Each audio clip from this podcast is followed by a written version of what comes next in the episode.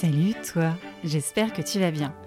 Aujourd'hui je t'embarque sur un bateau direction l'Antarctique, avec une aventurière pas comme les autres. Dans ce genre d'aventure,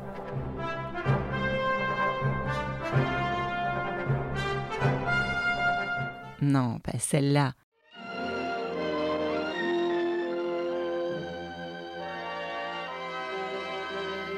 Ni celle-là. Enfin, un peu quand même. Bonne écoute à toi et bienvenue dans le monde surprenant des Nouvelles héroïnes. Nouvelles héroïnes. Il était une nouvelle héroïne qui s'appelait Déborah. Les parents de Déborah avaient quitté l'Afrique du Nord avant sa naissance pour élire domicile de l'autre côté de la mer Méditerranée, à Marseille, au bord de l'eau.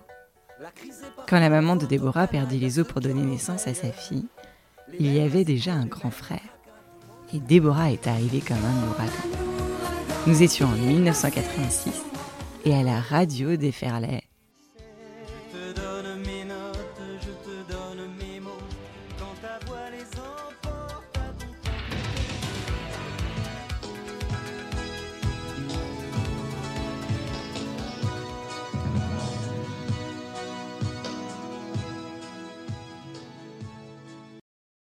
Encore plus petite que grande, les parents de Déborah lui apprenaient à ne pas gaspiller et à réutiliser les choses du quotidien.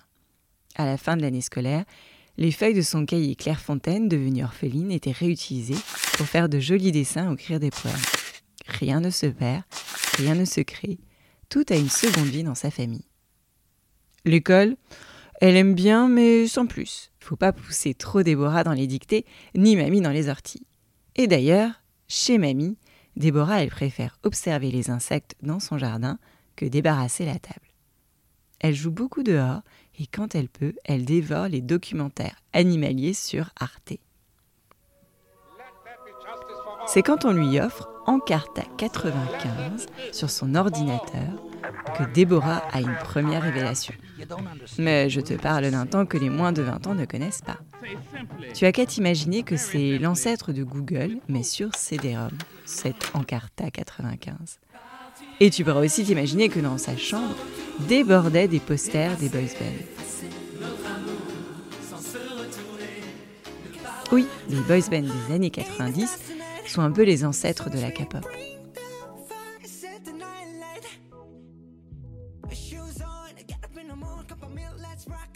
Mais en fait, pas du tout, tu te tromperais. Elle tapissait les murs de sa chambre avec ce qu'on appelle la classification du vivant, l'arbre généalogique des êtres vivants. Plus grande que petite, Déborah décide de faire un stage de troisième chez un vétérinaire, parce qu'elle veut travailler avec les animaux.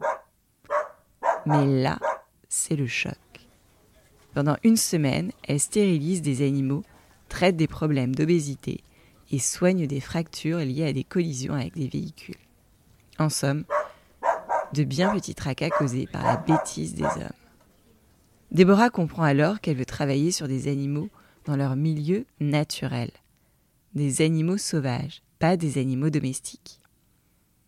Avec son baccalauréat en poche, Déborah grimpa sur les collines de Marseille pour étudier en faculté de biologie. Elle ne sera pas déçue. Il y a des drôles d'animaux dans l'amphithéâtre qui ne savent pas trop ce qu'ils font là. Mais Déborah, elle, elle est déterminée.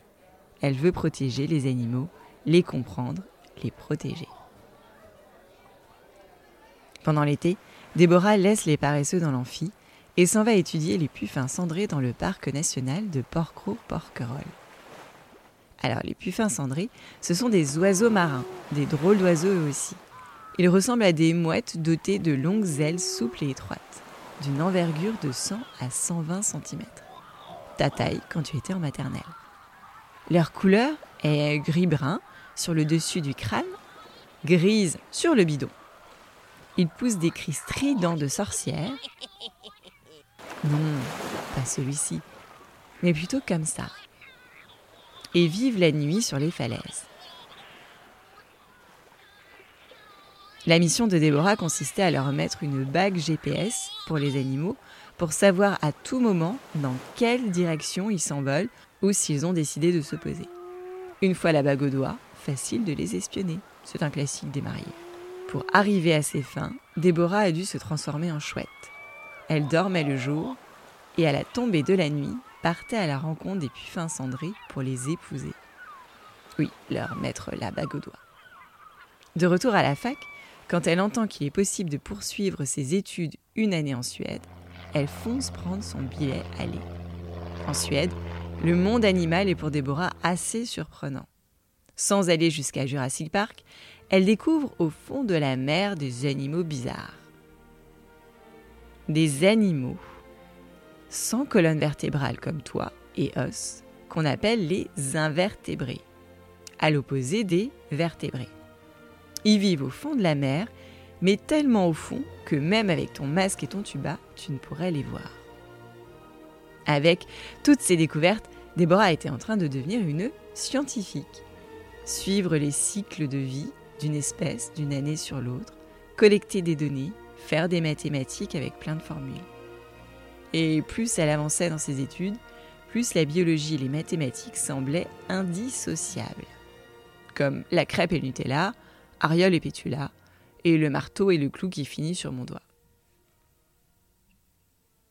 Mais surtout, ces études continuèrent de faire voyager Déborah dans le monde entier, du Costa Rica dans la jungle tropicale, à la mer de Barents, au nord de la Norvège.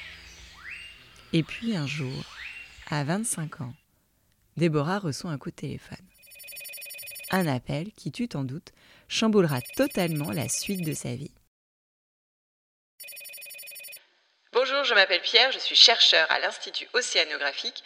J'ai entendu parler de vos compétences en biologie et j'aimerais vous proposer de nous rejoindre à bord du Marion Dufresne, un très grand navire océanique français, pour une mission de recherche en Antarctique. Vraiment? Moi? C'est incroyable. Quel genre de mission?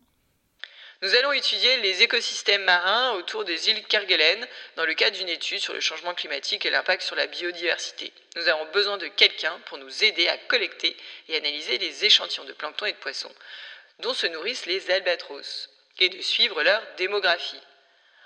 Mais comment vous saviez que cela me passionnait? Bon, ok, j'invente un peu leur conversation, mais juste un tout petit peu. Déborah embarque donc pour une mission pas du tout impossible qui la conduira à dédier son sujet de fin d'études aux albatros. Non pas albator. Les albatros.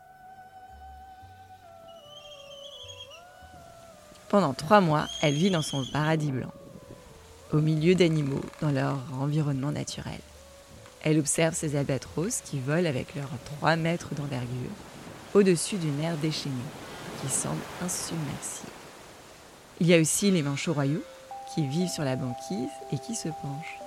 Un paradis pour Déborah, mais pas si paradisiaque pour les oiseaux marins qui peuvent vite se retrouver dans les filets de pêche de thon des chalutiers.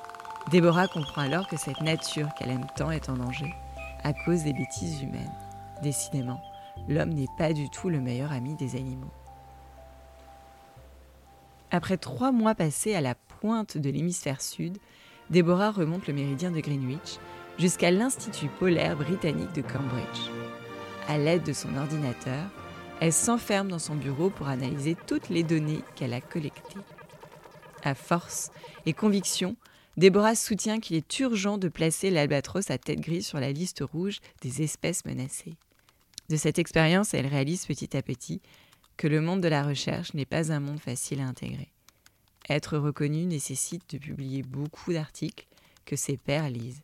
Non, pas son père, ses pairs. Comme on dit dans le jargon, c'est-à-dire la communauté de chercheurs qui s'intéressent au même sujet que Déborah.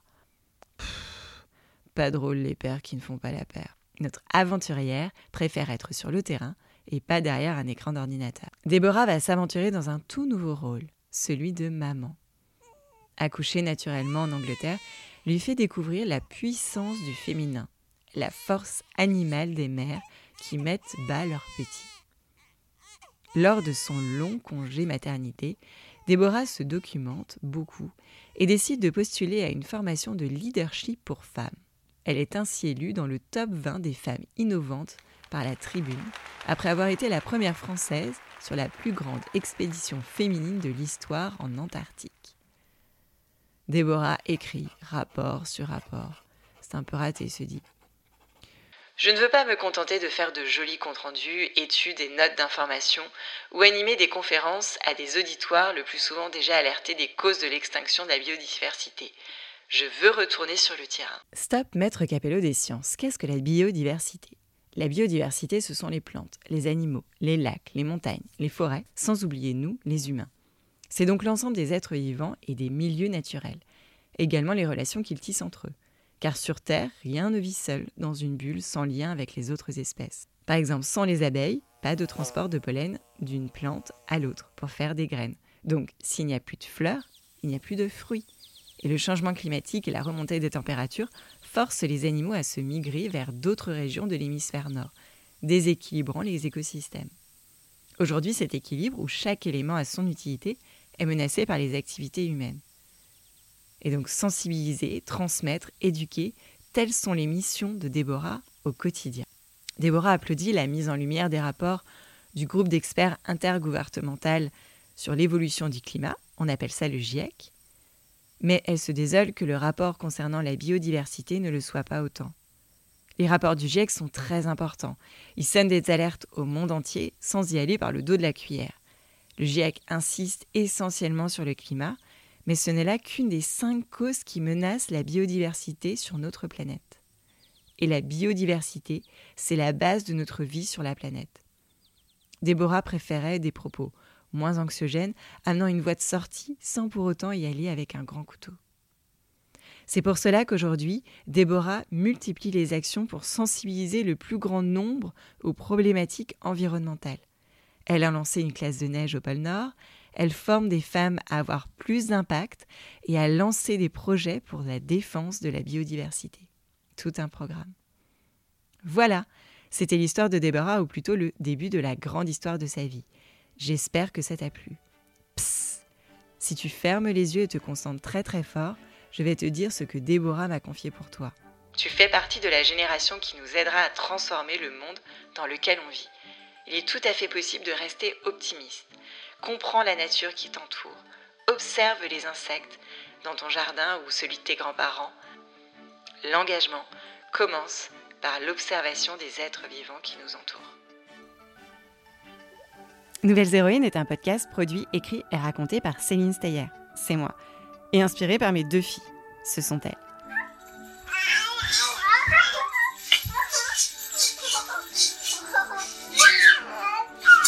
N'oublie pas de demander à tes parents d'écrire un petit message sur Apple Podcast si l'épisode t'a plu, ou m'écrire sur Instagram. Je lis et réponds à tous les messages. À mercredi prochain pour une nouvelle histoire des Nouvelles et le podcast pour tous les enfants. À écouter avec ses parents.